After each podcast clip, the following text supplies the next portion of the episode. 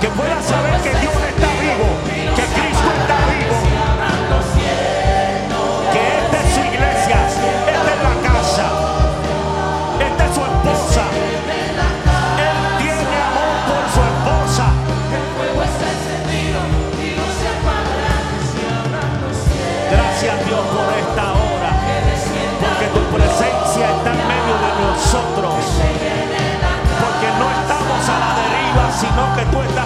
nosotros. Gracias, gracias. Iglesia, dele un fuerte aplauso al Señor. Aleluya. Qué bueno es el Señor. Diga conmigo, somos uno. ¿Qué implica que somos uno? Gente con diferente carácter, con diferente pensamiento, no se visten igual, no son idénticos. Sin embargo, somos uno. Vamos como uno. Entramos en el 2023 como uno con nuestros defectos y nuestras virtudes, pero somos uno. Así que el taller del alfarero nos preparamos para recibir nuevas cosas este año. Y yo lo creo así. Quisiera tratar, porque la vara la han subido muy alta los predicadores desde el domingo pasado con el pastor Joel y después nuestra hermana Yancy y terminando Javier. Y resultó ser que yo le dije a Javier, papito, te han puesto la vara muy alta y él me la puso más alta a mí. Así que ayude, ayúdeme a orar ahí y, Padre, déle revelación al pastor para que pueda. Son tanta la gente que, que le ha peleado a una esposa o le ha peleado a un esposo porque dicen, ¿tú le dijiste algo al pastor?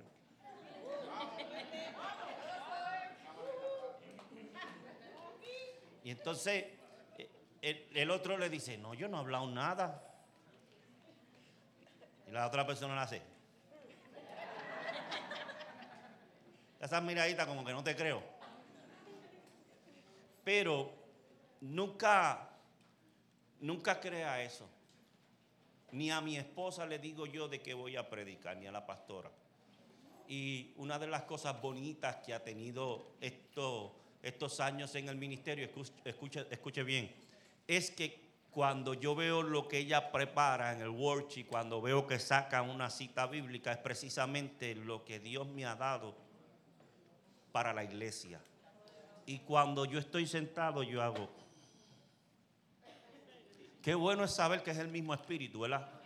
Qué bueno es saber. ¿Sabe qué también me ha pasado? Me ha pasado que cuando terminamos el mensaje descubro que otros pastores predicaron sobre lo mismo. Así que es muy bonito saber que Dios está en control de lo que ocurre. Y a mí me gusta mejor que sea así, que haya pan fresco. Así que escuche bien, el, el mensaje de hoy lo he titulado El Valle. Muéstrame a alguien lleno de unción, dones y capacidades. Muéstrame a alguien que profetiza y echa fuera demonios. Y yo te mostraré a alguien que muchas veces llorando le preguntó a Dios, ¿dónde estás? Y créame que de esto yo sí puedo hablar. ¿Realmente fuiste tú que me llamaste? Porque si fuiste tú que me llamaste, ¿por qué me pasa esto? ¿Por qué no conquisto esto? ¿Por qué esto va tan lento? Eh, muéstrame a alguien que descienda a fuego del cielo y yo te lo mostraré en una cueva queriendo morirse. Muéstrame a alguien que tiene intimidad con Dios y yo te lo mostraré un día de su vida corriendo para otro lugar de donde Dios lo está mandando a ir.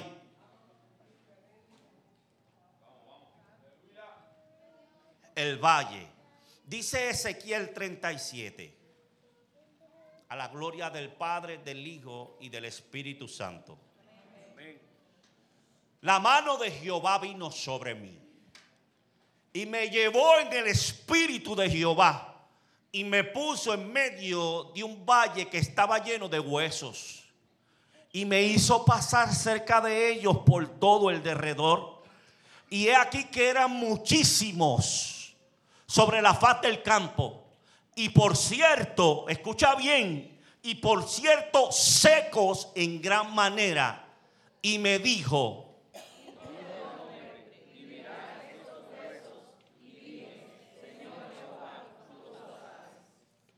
¿Quién eran esos huesos? Quizás eran soldados muertos de una batalla. ¿Quiénes eran esos huesos? Porque que, que yo sepa, escucha bien, el Dios de nosotros todo lo que hace es intencional.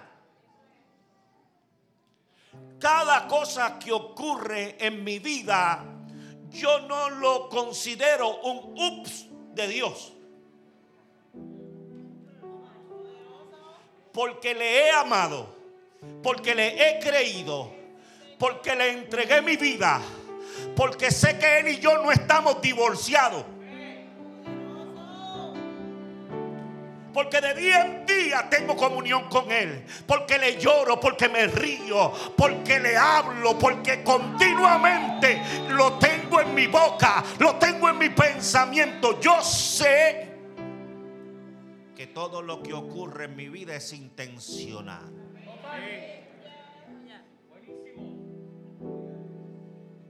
Quizás soldados de una batalla que nunca recibieron sepultura. O quizás Ezequiel está reviviendo el momento donde Jerusalén es atacada y son cautivos.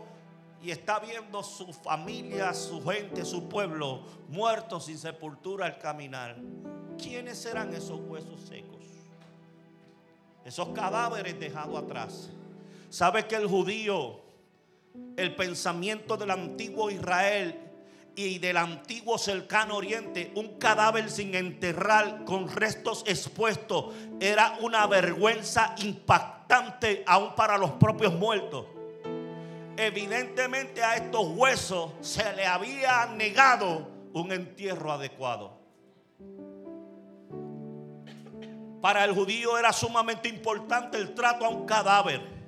Y yo no sé de dónde usted venga, pero para el boricua también.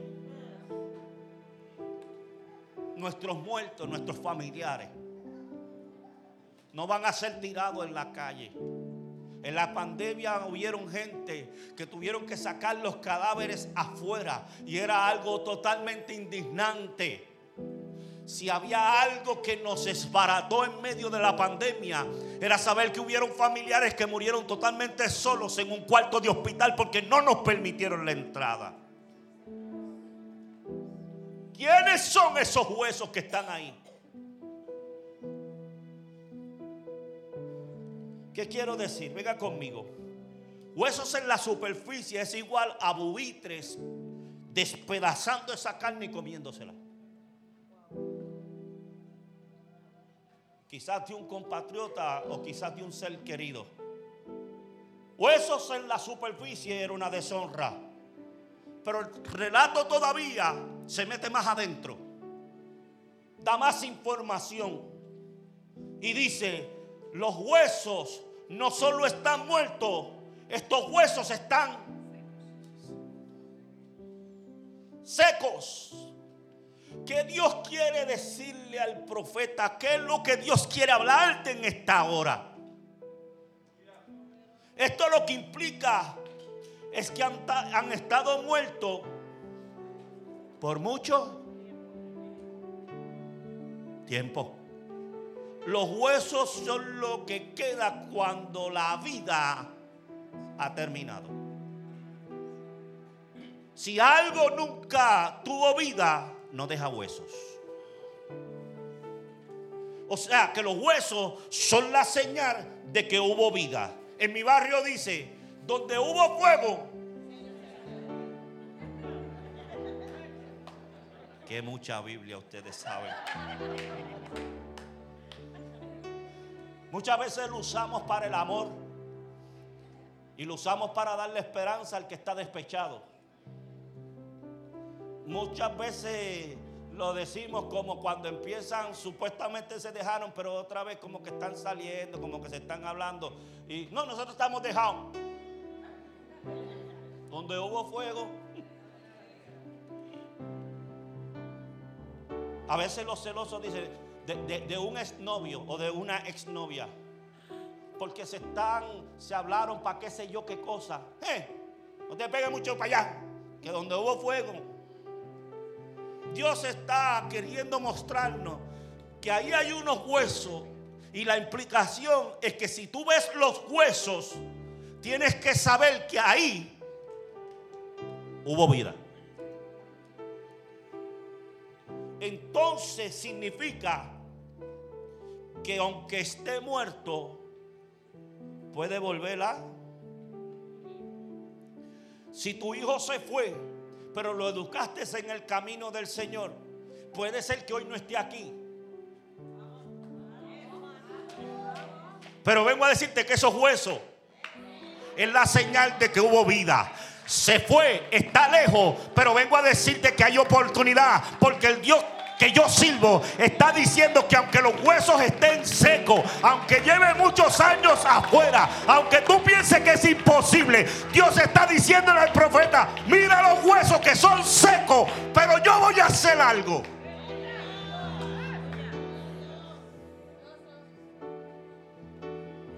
Escuche bien, Dios pareciera proyectar que un muerto de pocos días tiene probabilidades. Que un muerto de pocos días tiene probabilidades. Pero un muerto que ya los huesos están secos, entiéndase, han pasado demasiados días, pasado años. Ya lo que queda son secos. Entonces, para cualquiera sería imposible que ellos volvieran a tomar vida. Por eso el Dios que yo sirvo es un Dios de lo imposible. El médico me dijo, tú no vas a poder tener hijos. Pero el Dios de lo imposible dijo, mujer estéril en mi casa no hay. Los médicos dijeron, posiblemente hay que cortarle la pierna. Pero en tan solo una noche yo quedé sano. El Dios de los huesos secos. El Dios de lo imposible el Dios que restaura matrimonio, el Dios que sana a los enfermos, el Dios que te llama con cuerdas de amor. El Dios que protege tus hijos a pesar de que ellos andan corriendo, exponiendo su vida. Pero Dios los esquiva, esquiva las balas, esquiva la muerte, esquiva todo. Porque hay un padre orando, un padre creyendo, un padre diciendo, yo y mi casa serviremos a Jehová. Taller, ¿habrá algo que, perdiste toda posibilidad de que lo que regrese a tu mano? Hoy, ¿tienes algo que ya lo diste por perdido? ¿Hay algo que te tiene preocupado? Porque piensas que no hay forma de que, de que pueda ser productivo, positivo, recuperarse. Si es así, estás viviendo eso en esta hora, déjame hacer un paréntesis. Dios te está hablando. No fue que tu esposa me choteó ni tu esposo me choteó.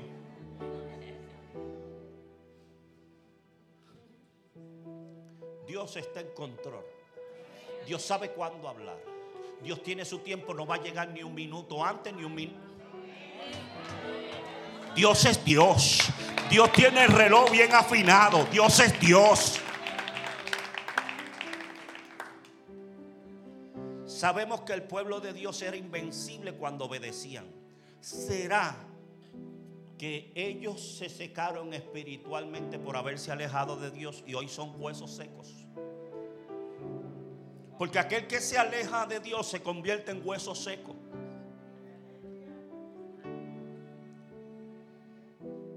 Ahora, ¿por qué Jehová le pregunta a Ezequiel, ¿vivirán estos huesos? Escucha, si me preguntan a mí, porque yo conozco a Dios, yo diría, ahí viene una enseñanza nueva. Vela, que algo Dios se trae entre manos. Escucha, en la traducción lenguaje actual lo dice de esta manera. Next. Gracias muchachos. Ezequiel, hombre mortal.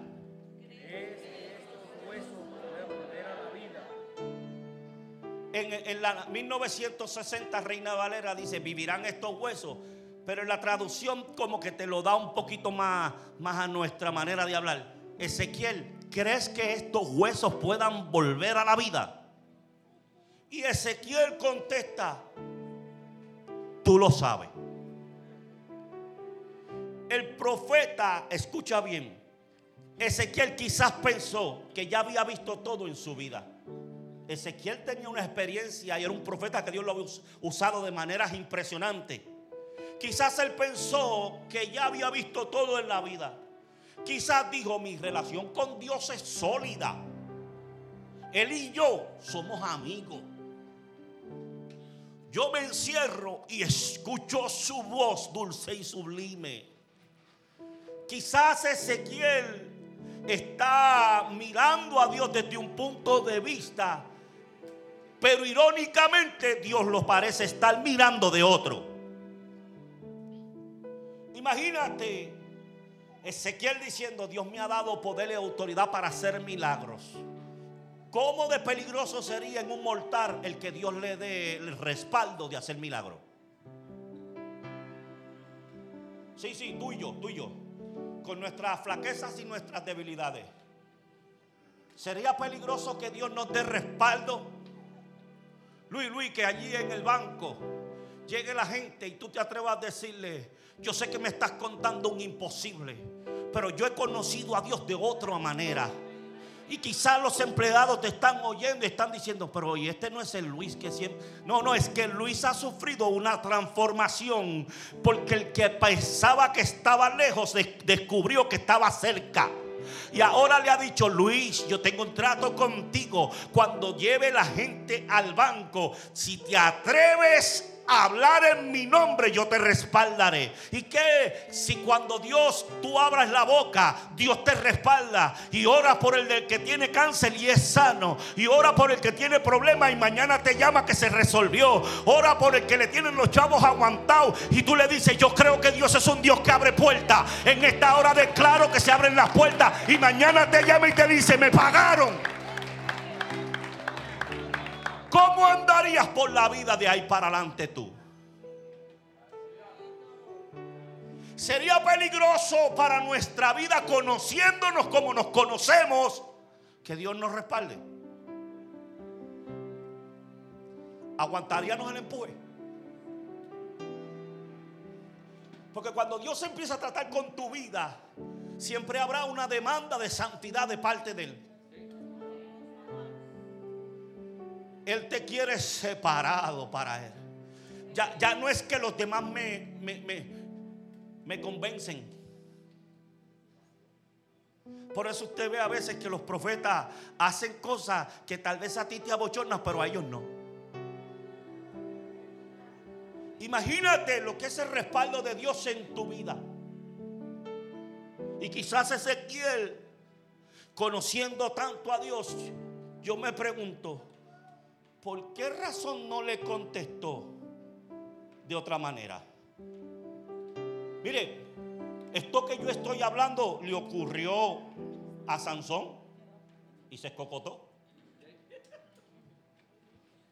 Será un peligro para un montar tener familiaridad. Dios es Dios, no te equivoques. Sansón se equivocó. Sí, se equivocó también Jonás. Se equivocó. Jonás se atrevió deliberadamente a ignorar la orden de Dios. Se equivocó también por familiaridad Moisés. Porque Moisés Dios le dijo, háblale a la peña, pero vino Moisés y le dio. ¿Y qué te digo entonces de David, de Pedro, de Judas? Familiaridad.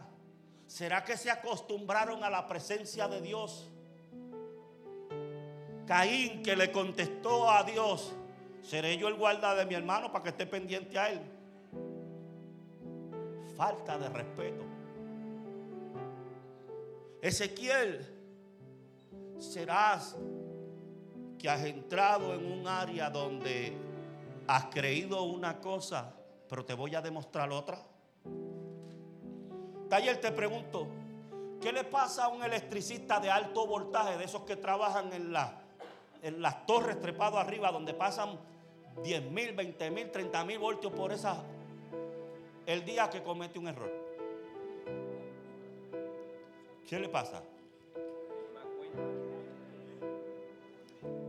Porque, porque cuando yo brego con la electricidad de casa y me da un cantazo, yo lo que hago es. Pero a ese le dará tiempo a hacer así.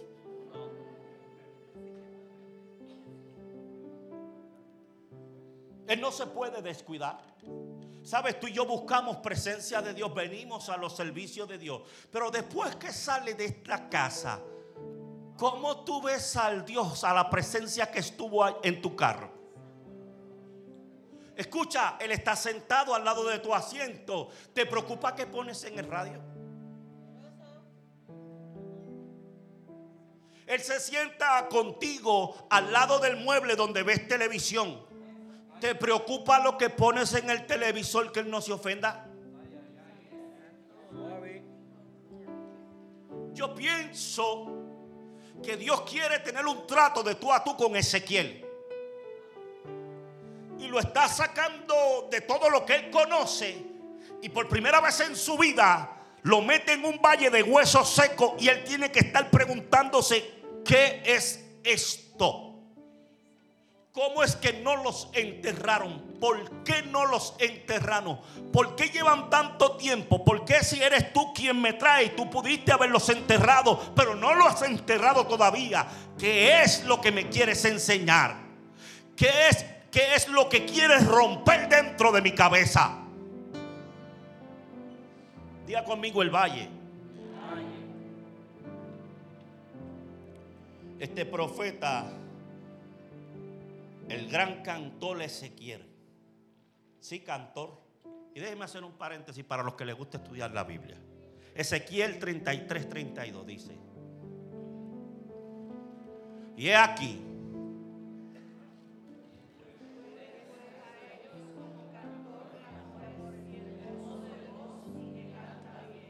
Y he aquí que. Cantor de amores hermoso de voz y que canta bien. Y he aquí que tú eres a ellos como cantor de amores, hermoso de voz y que canta bien. Y oirán tus palabras, pero no las pondrán por obra. Este profeta está a punto de sufrir una metamorfosis espiritual, como la sufrió Job, como la sufrió Pedro, como la sufrió Cornelio el centurión Ven, te hago otra pregunta. ¿Qué fue lo que te convirtió en otro tipo de cristiano a ti? ¿Te acuerdas cuando dejaste, dejaste de ser el cristiano de orilla y te convertiste en un cristiano genuino? No por lo que otros miraban, sino porque conociste al caballero de la cruz personalmente. ¿Te acuerdas? ¿Cuándo fue que se hizo real en tu vida? ¿Habrá sido en un valle? ¿Habrá sido en un momento de desesperación? En un momento que no habían explicaciones. Sí, sí, porque muchas veces los valles producen eso. La Biblia menciona varios valles y lo hace como si nos avisara de la existencia de ellos. Escuche bien. O sea, existen y son una realidad en nuestra vida. Según la Biblia, los valles son parte de la vida y cabe una gran posibilidad que en esta hora usted posiblemente esté acabando de salir de un valle. O ahora mismo estás atravesando un valle. Leroy tiene un valle con una Cherokee, con una allí. O quizás vas de camino a un valle. Permítame comentarle algo sobre los valles para que entienda lo que estoy hablando. Los valles le suceden a todos. son imparciales. Nadie es inmune a los valles. Nadie está aislado. No existe quien transite por la vida sin cruzar por un valle. No, hay, no existe persona que no tenga problemas. Los valles son impredecibles, no los puedes pronosticar. Los valles la mayoría de las veces aparecen en el peor momento. Por eso se llama valle. Proverbios 27.1 dice, no presumas hoy de lo que piensas hacer mañana. Nadie sabe lo que traerá el futuro. Inclusive la Biblia habla de algunos valles por donde transitaremos. Salmo 84, 5 al 8 dice, bienaventurado el hombre que tiene en ti su fuerza, en cuyo corazón están tus caminos. Atravesando el valle de lágrimas, lo cambian en fuente. Cuando la lluvia viene, llena los estanques. Irán de poder en poder, verán a Dios en Sion. Salmo 23 dice, Jehová es mi pastor, nada me faltará. En lugares de delicados pastos me hará descansar. Junto a aguas de reposo me pastoreará. Confortará mi alma, me guiará por senda de justicia por amor de su nombre. Aunque ande en valle de sombra de muerte, no temeré mal alguno, porque tú estarás conmigo. Tu vara y tu callado me infundirán aliento. El problema no es central en el valle de lágrimas. El problema es que tenemos una encomienda en ese valle. El verso dice que cuando entres en ese valle, vas a cambiar ese valle en fuentes.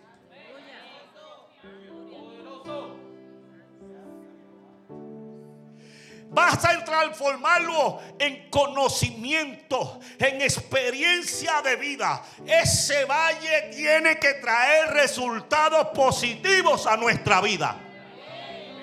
Tú no puedes salir de un valle de la misma manera que entraste.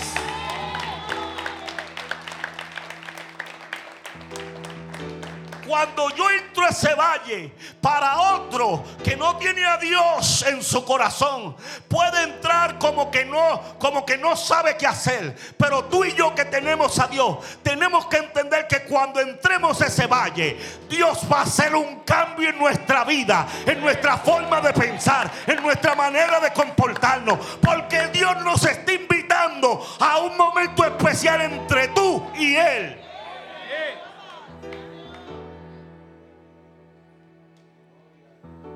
Mire si es así, que el mismo verso dice, irán de poder en poder y verán a Dios en Sión.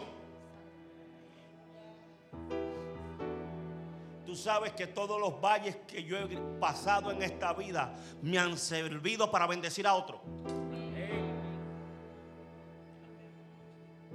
Sabes que he entrado en un valle llorando pero cuando he salido de ahí ha aparecido otro valle y lo he cruzado riendo.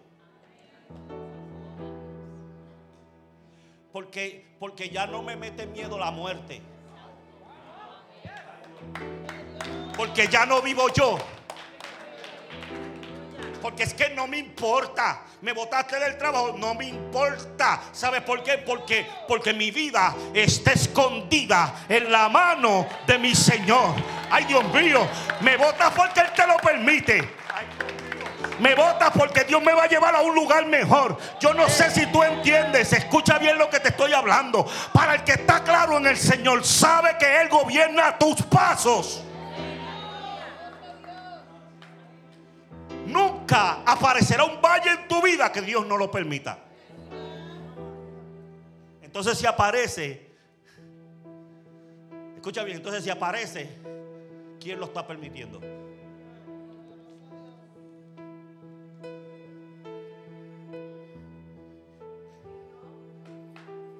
Mire, mire esto que decían estos versos y comparémoslo con lo que estamos leyendo en Ezequiel. Ezequiel 37 del 3 al 6. Y me dijo, hijo de hombre, vivirán estos huesos.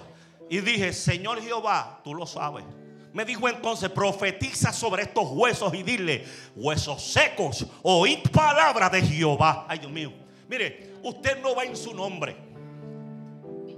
Cuando aparezca el valle, tú no entras en el valle en tu nombre. Tú entras en el nombre del que es sobre todo nombre. Yo no voy solo. Conmigo va entrando en el valle. Tú tienes que saber que cuando aparece el momento difícil, cuando aparece la circunstancia, yo no estoy solo, yo estoy llorando, pero yo sé que conmigo está el que puede.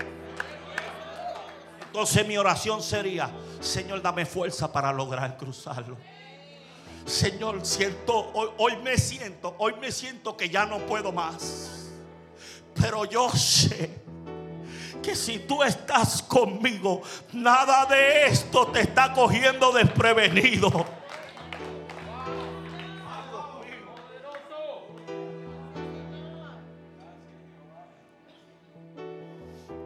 Profetiza sobre estos huesos y dile, huesos secos, oíd palabra de Jehová.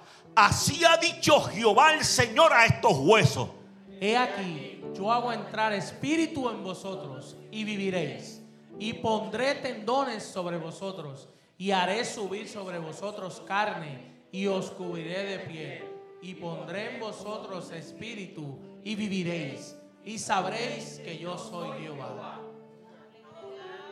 Alexa, ¿por qué si Ezequiel es un profeta que Dios usa de tal manera?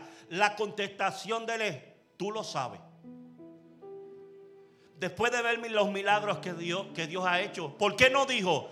Claro que sí, que por tu palabra esos huesos van a vivir. Como que tú lo sabes, es bueno, puede pasar como no puede pasar. ¿Te encuentras contestándole así a Dios? Tú. ¿Te encuentras reaccionando al problema que tienes de frente así?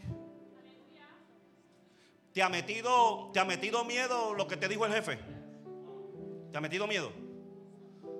Ah, el banco, ¿te ha metido miedo con lo que te está diciendo el banco? ¿Te, te está metiendo miedo lo que te dijo el doctor? ¿O te atreves a decir, bueno, eso es si Dios lo permite? Dale, dale un aplauso fuerte al Señor. Mi casa se rompe, mi matrimonio se rompe si Dios lo permite. Pero yo sé que Él me llamó, yo sé que Él me escogió, Él me dio una palabra. Así que mi casa no se rompe, mi matrimonio no se rompe, mis hijos se salvan.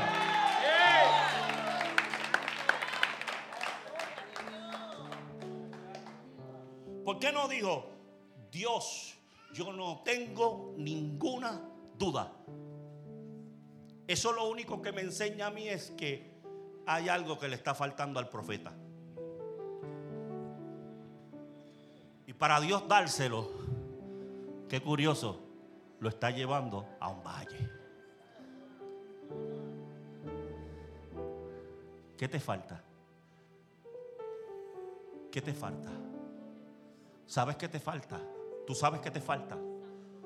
Tú sabes que Dios quiere interactuar contigo porque te quiere llevar a otro nivel.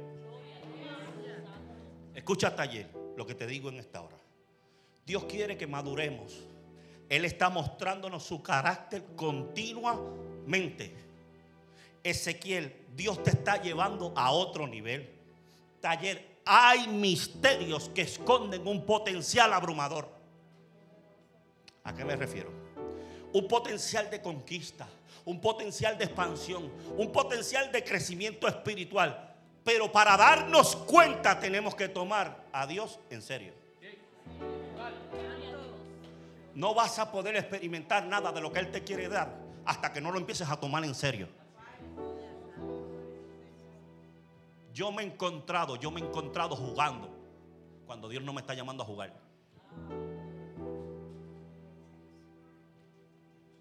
Yo, yo, yo me he encontrado que de repente mi enfoque me lo ha llevado a otra cosa y Dios me está diciendo, se te está acabando el tiempo.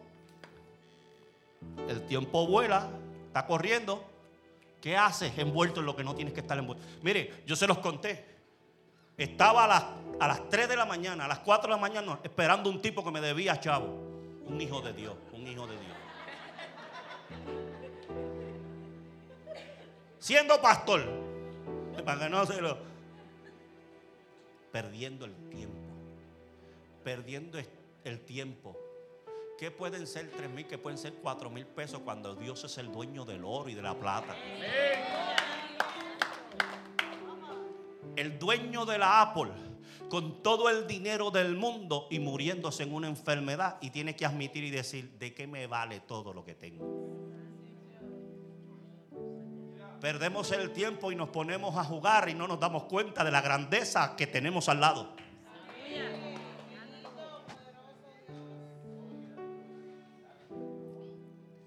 Escucha bien. Porque si no, seguiremos perdiendo códigos del reino. Y te voy a demostrar lo que estoy diciendo. Segunda de Reyes 13, 17 y 19. Cuando uno no está atento, pierde oportunidades en Dios. Escucha bien, esos misterios y esos códigos son para rescatarse, pero no lo puedes rescatar con tu mano izquierda. Para tú poder rescatar los códigos que Dios te está dando, necesitas estar atento. Necesitas investigarlo todo. Necesitas estar pendiente. Porque Dios devuelve el dinero ni un día antes ni un día después. Hay veces que si te da el dinero antes, lo inviertes en lo que no lo tienes que invertir. Dios te lo tiene que dar justamente cuando Él diga, porque en ese momento te va a mostrar por qué razón. ¿Es así o no, Nicael? Yo sé que están mirando para allá. Tal vez no oíste lo que dije, pero él está tan enamorado, no sé qué es lo que está. Ella no está ahí hoy. Es verdad que el dinero llega justamente cuando es necesario que llegue. Porque si no llega, si llega antes lo gastamos. Y después cuando Dios quiere hacer las cosas, no hay dinero para hacer las cosas. Y Dios en todo lo que hace, lo hace porque como decía Harry, Él es un Dios intencional.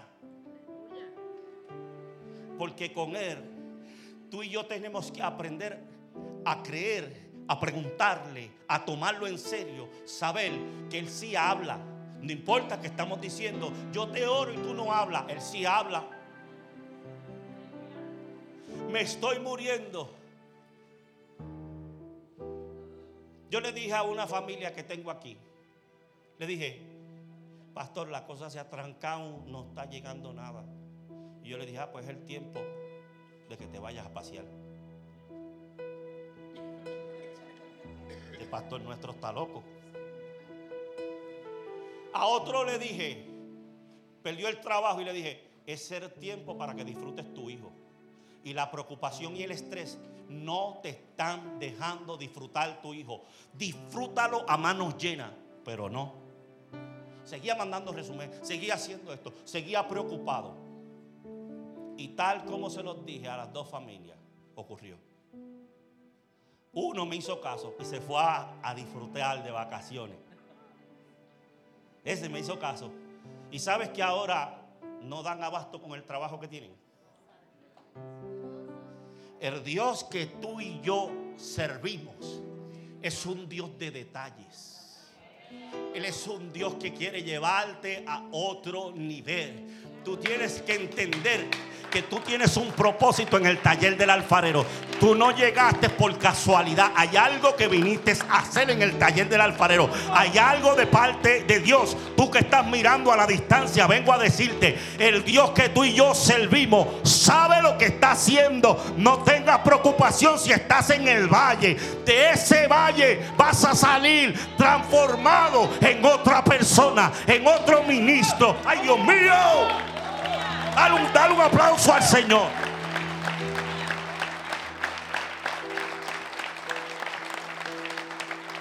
Para mí es importante que hoy tú te vayas bien entendido que hay unos códigos que son para ti y no los podrás rescatar a menos que estés pendiente. Vamos.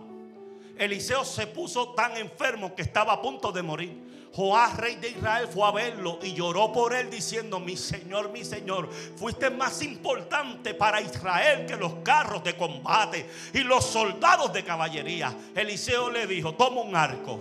Ay, Dios mío. Y algunas flechas. El rey así lo hizo. Y Eliseo le dijo, prepara el arco para disparar. Él lo preparó. Entonces Eliseo, el profeta, escucha bien, puso sus manos sobre las de Joás y le ordenó abre la ventana que da al este. El rey abrió la, abrió la ventana y Eliseo le dijo, dispara. El rey disparó la flecha y Eliseo exclamó, esa flecha, por favor, escucha bien, trata de rescatar el código en los pequeños detalles que Dios hace en tu vida. Mira los pequeños detalles. Esa flecha es una señal de Dios, Él te dará la victoria sobre Siria. O sea, que esta flecha que yo disparo es una victoria. ¿Verdad? Lucharás contra los sirios en Afec y los vencerás por completo. Después Eliseo le dijo al rey, toma las flechas. El rey las tomó y Eliseo le dijo, golpea el piso con las flechas. El rey golpeó el piso tres veces y se detuvo. Entonces el profeta, diga conmigo, códigos.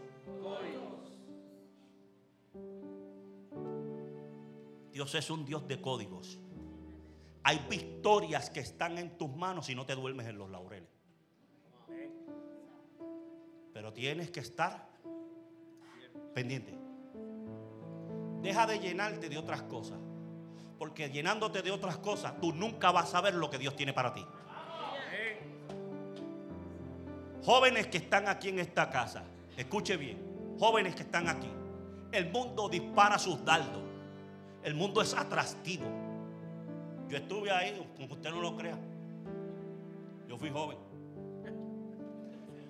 El mundo nos quiere seducir, pero no hay nada joven que esté aquí que se compare al poder que Dios te da en esta hora.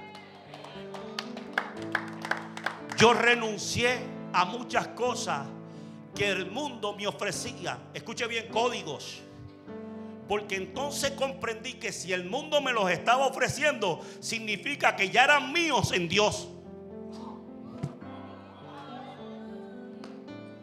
Si una universidad, una clase completa, me quería para que yo fuera el presidente, entonces Dios me había separado por un pastorado.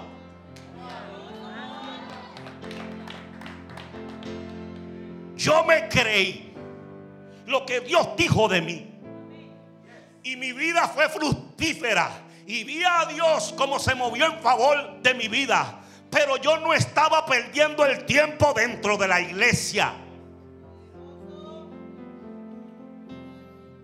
Entonces el profeta se enojó con él y le dijo, tendrías que haber golpeado el piso cinco o seis veces. Si lo hubieras hecho así, habrías podido vencer a Siria de una vez y por todas. Pero ahora solo vas a derrotarla tres veces. Se le fue el código de las manos. Estaría pensando en el bill que tenía que pagar cuando el profeta le está hablando. Tienes el profeta de frente, detén todo, concéntrate. Llegaste el domingo a la casa del Señor. Dos horas vas a estar aquí. Deja tus problemas en un palito que hay allí afuera, los todos allí. Y cuando entres aquí, concéntrate. Eso es lo que yo quiero. Hay algo poderoso. Dios mío, cuando vengas, cuando te estés preparando, yo voy para la casa del Señor. Allí está el Dios. No es cualquiera, es Dios. Eh, familiaridad no me puede hacer entender que es un servicio más. No, no, no, no, no. Todos los días es una oportunidad de que Dios sorprenda tu vida. Pero ¿sabes a quién lo va a sorprender? Va a sorprender al que venga buscando a Dios de esa forma, de esa manera. El que viene con hambre, el que viene diciendo, ay, impacta mi vida, trabaja conmigo, abre mis oídos, permíteme ver lo que otros no ven.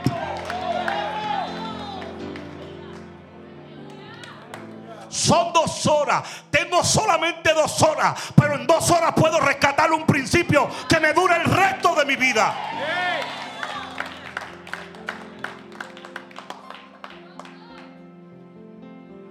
Mire esto. Usted sabe cuánta gente que nunca diezmaban y han venido a la casa y han aprendido esto. Mire, tú sabes que me han dicho a mí. Usted sabe dónde usted me mató. Usted me mató cuando usted me dijo, cuando usted dijo a la iglesia, si usted no quiere diezmar en esta casa, yo no tengo problema, porque el Dios de esta casa tiene chavo de más. Vete y diezmalo donde tú quieras, pero diezma. ¿Sabe cuánta gente sus negocios están prosperando? Una cosa de loco.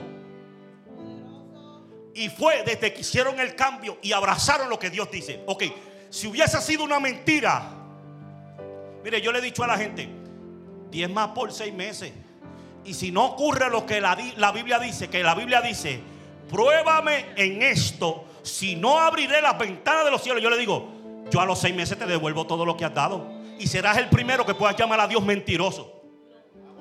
O serás el primero que diga que eso que dice ahí nosotros citamos, nosotros lo estamos interpretando mal. No ha habido uno que regrese a buscar los seis meses. ¿Sabe por qué? Porque es verdad lo que dice la palabra. Cuando la palabra es verdadera, se cumple. Pruébame en esto si no abriré las ventanas de los cielos y derramaré sobre vosotros bendición. Yo termino. Estaba bueno, ¿verdad? Yo me lo gozo. ¿Cómo tú evitarías perder la bendición que Dios quiere ofrecerte? ¿Cómo lo evitarías? Si, saliendo de esta iglesia hoy tú te llevas esta realidad y esta verdad, o sea, yo diría a Dios, enséñame, por favor, ilumíname. Porque si es verdad lo que el pastor dice, puede ser que yo he estado perdiendo oportunidades por mi ceguera espiritual.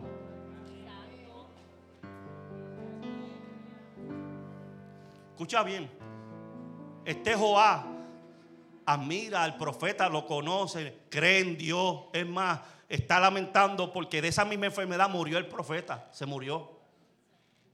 Y el profeta, Dios lo está usando ahí porque él viene a honrar al profeta. y mismo Dios le abre el lente. ¿Cómo, ¿Cómo tú evitas perder las bendiciones de Dios? ¿Tú sabes cuántas veces yo fui tentado a coger mi negocio y dividir una cosa de la otra y ponerme un sueldo para diezmar menos de lo que hacía el negocio? Ay, ay, ay. Digo que para yo. No crea que usted. Yo sé de esto. Fui tentado muchas veces. Pero entonces, ¿cómo Dios iba a prosperar mi negocio si yo les. ¿Habrá alguien que pueda engañar a Dios? Fui próspero, iglesia. Yo fui próspero. Y cuando Dios me llamó, ¿sabes qué? Dejé mi, dejé todo como si fuera un loco. Mis compañeros contratistas me dijeron, ¿qué tú haces? Ninguno de nosotros tiene trabajo y tú tienes trabajo y tienes un año asegurado con trabajo esperándote. ¿Qué tú haces? Yo lo que estoy haciendo es caso a Dios. Y haciéndole caso a Dios, ¿sabe dónde Dios me llevó? En ese valle perdí mi casa. Que había sido Dios mismo quien me había dicho cuánta cosa iba a pasar. Mira, te va a pasar esto, vas a pagar menos de esto. Los 10 mil pesos que diste de down te los van a volver a devolver.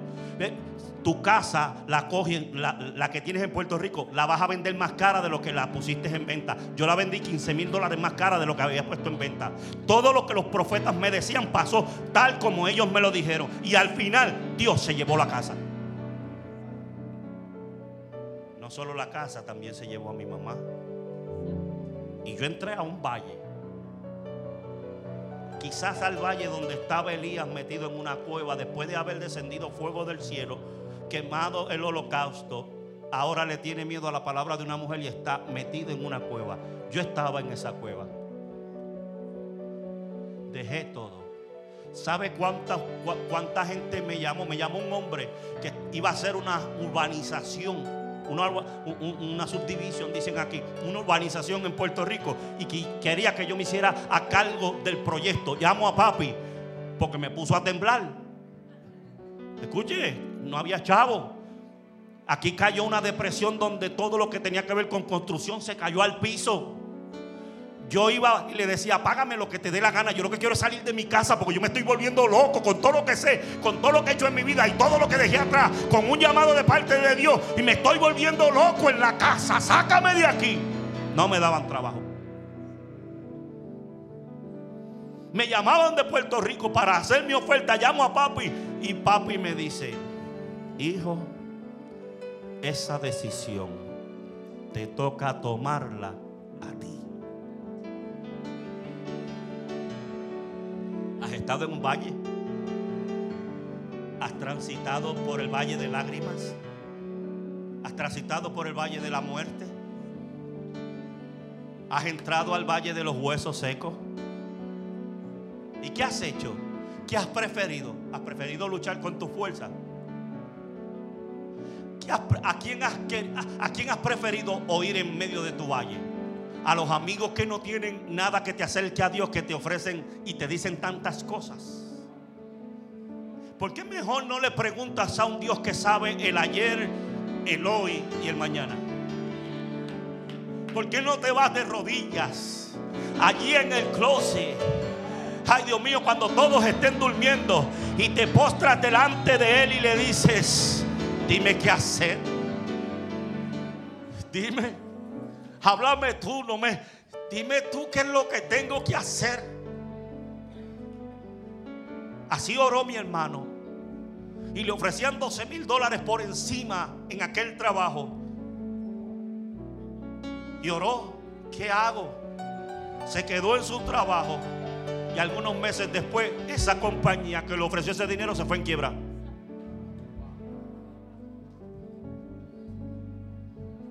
Él es el que tiene la respuesta. Él es el que sabe lo que es mejor para ti y para mí.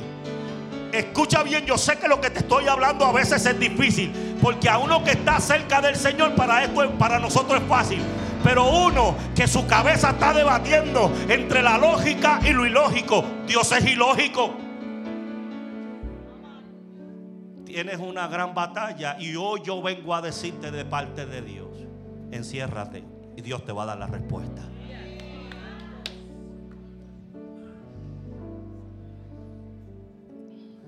Yo termino y no voy a dejar a Ezequiel sin decir la parte final. Dice Ezequiel 7. Profeticé pues como me fue mandado. Y hubo un ruido mientras yo profetizaba. Y aquí un temblor. Y los huesos se juntaron, cada hueso con su hueso. Imagínate la película. Imagínate eso. Imagínate, en medio de ese valle.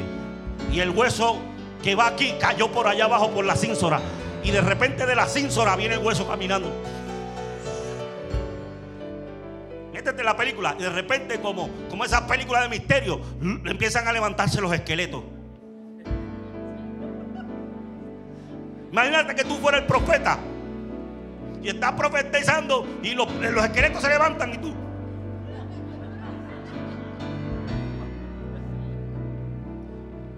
y los huesos se juntaron, cada hueso con su hueso. Y miré, y he aquí, ay Dios mío, esto es más terrible, tendones sobre ellos, y la carne subió, y la piel cubrió por encima de ellos, pero no había en ellos espíritu. Y me dijo, profetiza al espíritu. Profetiza, hijo de hombre, y dile al espíritu: Así ha dicho Jehová el Señor. Espíritu, vete los cuatro vientos y sopla sobre estos huesos y vivirán. Profeticé como me había mandado. Y entró espíritu en ellos y vivieron y estuvieron sobre sus pies. Ay Dios mío, un ejército. Dije que somos uno. Taller del alfarero, nosotros somos unos. Un ejército grande en extremo. Me dijo luego, hijo de hombre. Todos estos huesos son la casa de Israel. He aquí ellos dicen, nuestros huesos se secaron pereció nuestra esperanza y somos del todo destruidos. Por tanto, profetiza y dile, así ha dicho Jehová el Señor, taller del alfarero. He aquí yo abro vuestros sepulcros, pueblo mío, y os haré subir de vuestra sepultura, y os traeré a la tierra de Israel, y sabréis que yo soy Jehová cuando abra vuestro sepulcro y os saque de vuestra sepultura, pueblo mío, taller. Y pondré y viviréis, y os haré reposar sobre vuestra tierra, y sabréis que yo Jehová hablé y lo hice, dice Jehová. Ay Dios mío, ay Dios mío, ay Dios mío. Dios está diciendo que lo que estaba muerto va a vivir. Dios está diciendo que de donde has caído te va a levantar. Dios te está diciendo que no, no se acabó el ministerio que Él te dijo. No se acabó la palabra que Él te dijo. Él te está diciendo, yo levanto el ministerio. Yo levanto lo que dije sobre ti. Taller del alfarero. Nosotros somos el pueblo de Dios.